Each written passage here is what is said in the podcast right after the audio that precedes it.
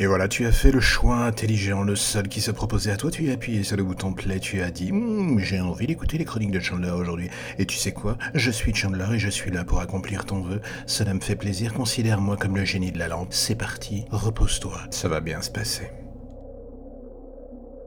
L'échelle de Jacob, le nom suffira à raviver des bons souvenirs dans la tête des cinéphiles, et cela va aussi ramener sur le devant de la scène cette question assez récurrente. Pourquoi est-ce que Hollywood s'acharne à vouloir faire des remakes ou des reboots de films à l'origine?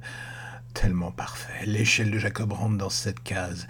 Du coup, à quoi bon tenter le coup? La nuit arrivera jamais à la cheville. Et vous savez quoi? C'est bien ce qui se passe avec ce film. Comme prévu. Quelle surprise C'est étonnant Là où l'original installait un vrai climat malsain et une véritable descente aux enfers, ce film, ou ce truc en fait, empile des poncifs de la pire des manières qui soit. L'histoire reprend les grandes lignes de l'original avant de bifurquer sur un drame familial, une guerre entre deux frères, une volonté de rédemption et un prêchi-prêcha mystico-bullshit absolument insupportable. On regarde la chose avec un regard pour le moins perplexe. D'une part, d'un point de vue de la réalisation, la chose coche toutes les mauvaises choses en pagaille. Le pire choix tenant dans le fait de casser d'emblée le suspense sur l'aspect fantastique du film, un souci qui se voit aggravé par l'apparent charcutage du film, car c'est bien le mot le plus censé me venant en tête quand je regarde ce cadavre ambulant qu'est l'échelle de Jacob. Version 2019, on a l'horrible impression de regarder une copie de travail, un test où l'on a jeté en pagaille des idées pas forcément cohérentes les unes avec les autres.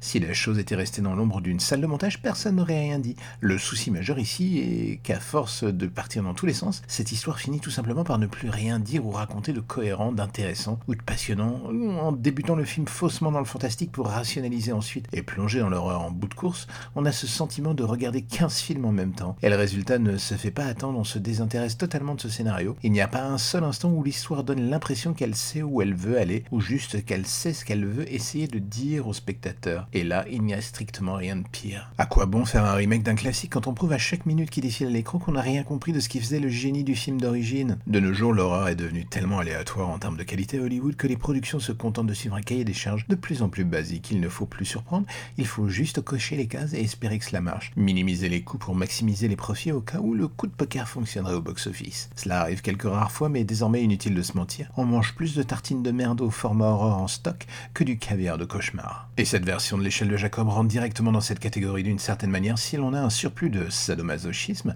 il y a quelque chose de fascinant dans le ratage de ce film. Ce genre de truc qui, avec du recul, pousse à regarder le film d'un autre œil et tenter de vouloir comprendre comment est-ce qu'on a pu en arriver là. Mais je doute que ce super pouvoir soit l'apanage de plus de 10% des personnes qui vont se perdre à regarder cette daube. Si c'est le cas, je vous dis bon courage, vous allez vraiment descendre très bas dans l'enfer du cinéma avec cette échelle de Jacob. Il n'y a rien à sauver avec cette échelle de Jacob version 2019, on est face à un film totalement inutile qui n'a rien compris à ce que c'est de vouloir faire peur.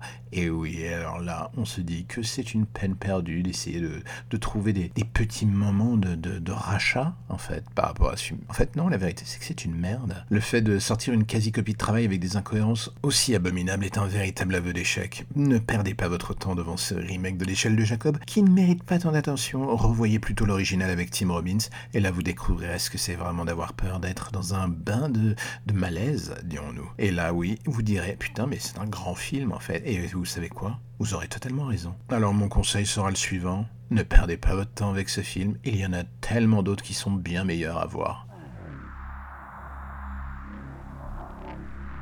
Et voilà, c'est la fin du podcast du jour. En attendant la chronique de demain, abonnez-vous, allez directement sur iTunes, Spotify, Deezer, Ocha, même si vous voulez tout, tout, toutes les plateformes de podcast et tapez les chroniques de Chandler ou dans l'ombre des légendes pour entendre des histoires un tout petit peu plus creepy avec ma belle voix. Et là, ça me fera plaisir. Abonnez-vous, mettez des étoiles, des commentaires, faites en sorte d'en parler autour de vous, à vos amis, aux amis des amis, aux parents des amis de vos amis ou même à votre ex si vous voulez. Faites en sorte que tout le monde connaisse ces deux podcasts. Et là, j'aurais envie de vous dire, vous êtes formidables. Mais en attendant, on se revoit demain. Allez, à plus.